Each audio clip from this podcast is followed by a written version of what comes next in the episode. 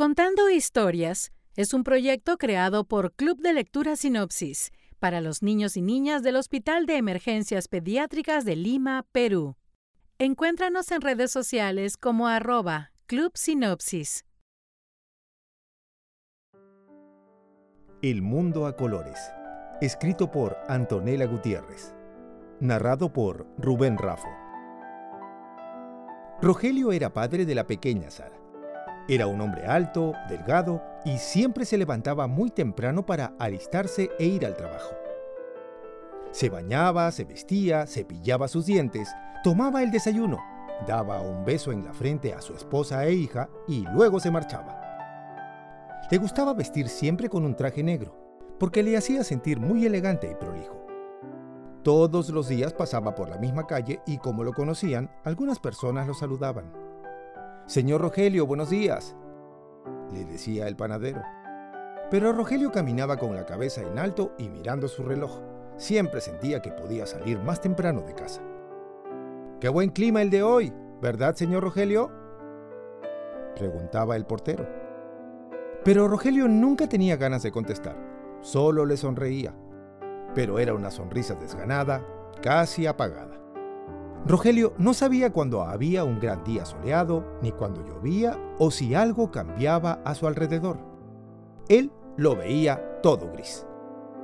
Desde el piso en el que caminaba hasta los árboles, los pájaros y las nubes. Siempre era el mismo cielo, los mismos pasos, su mirada de hielo. En la oficina era más de lo mismo. La vista cansada de tanto sacar cálculos en el ordenador las quejas de su jefe sabían igual de amargos que su café. Los regresos a casa eran largos, con todo el cansancio del día sobre sus hombros. Rogelio era un hombrecillo tan gris que estaba perdiendo la postura y caminaba algo agachado ya.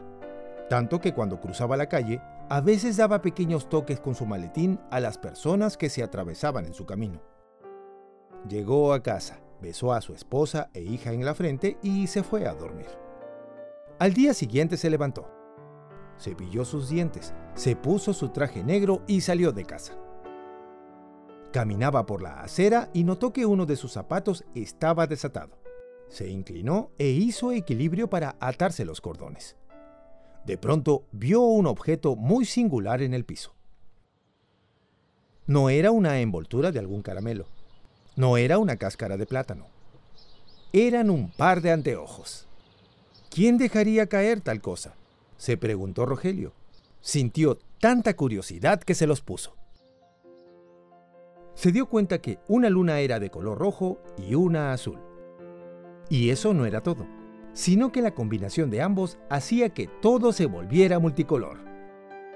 Lo cotidiano se volvió mágico y la luz que los atravesaba también. Los árboles eran de un verde brillante el cielo estaba despejado y celeste. Llegó al trabajo y el portero, el señor Pablo, le dijo, Vaya que el cielo está lindo hoy, ¿cierto?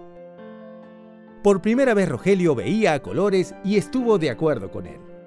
Buenos días, señor Pablo. Es cierto, es un hermoso día. Y le brindó una gran sonrisa.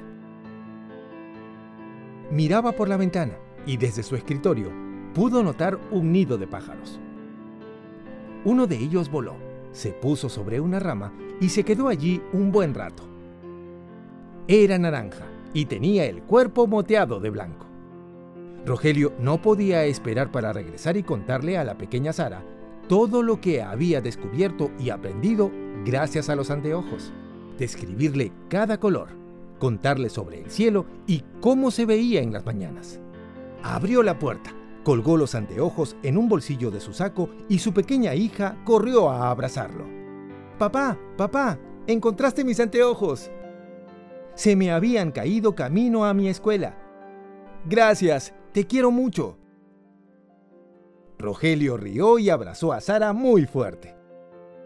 Le contó todo lo que vio, y ella escuchó atenta y emocionada.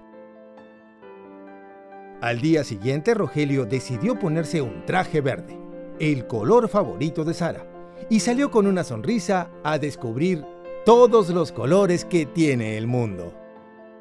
Y colorín colorado, Este cuento se ha acabado. ¡Tatán!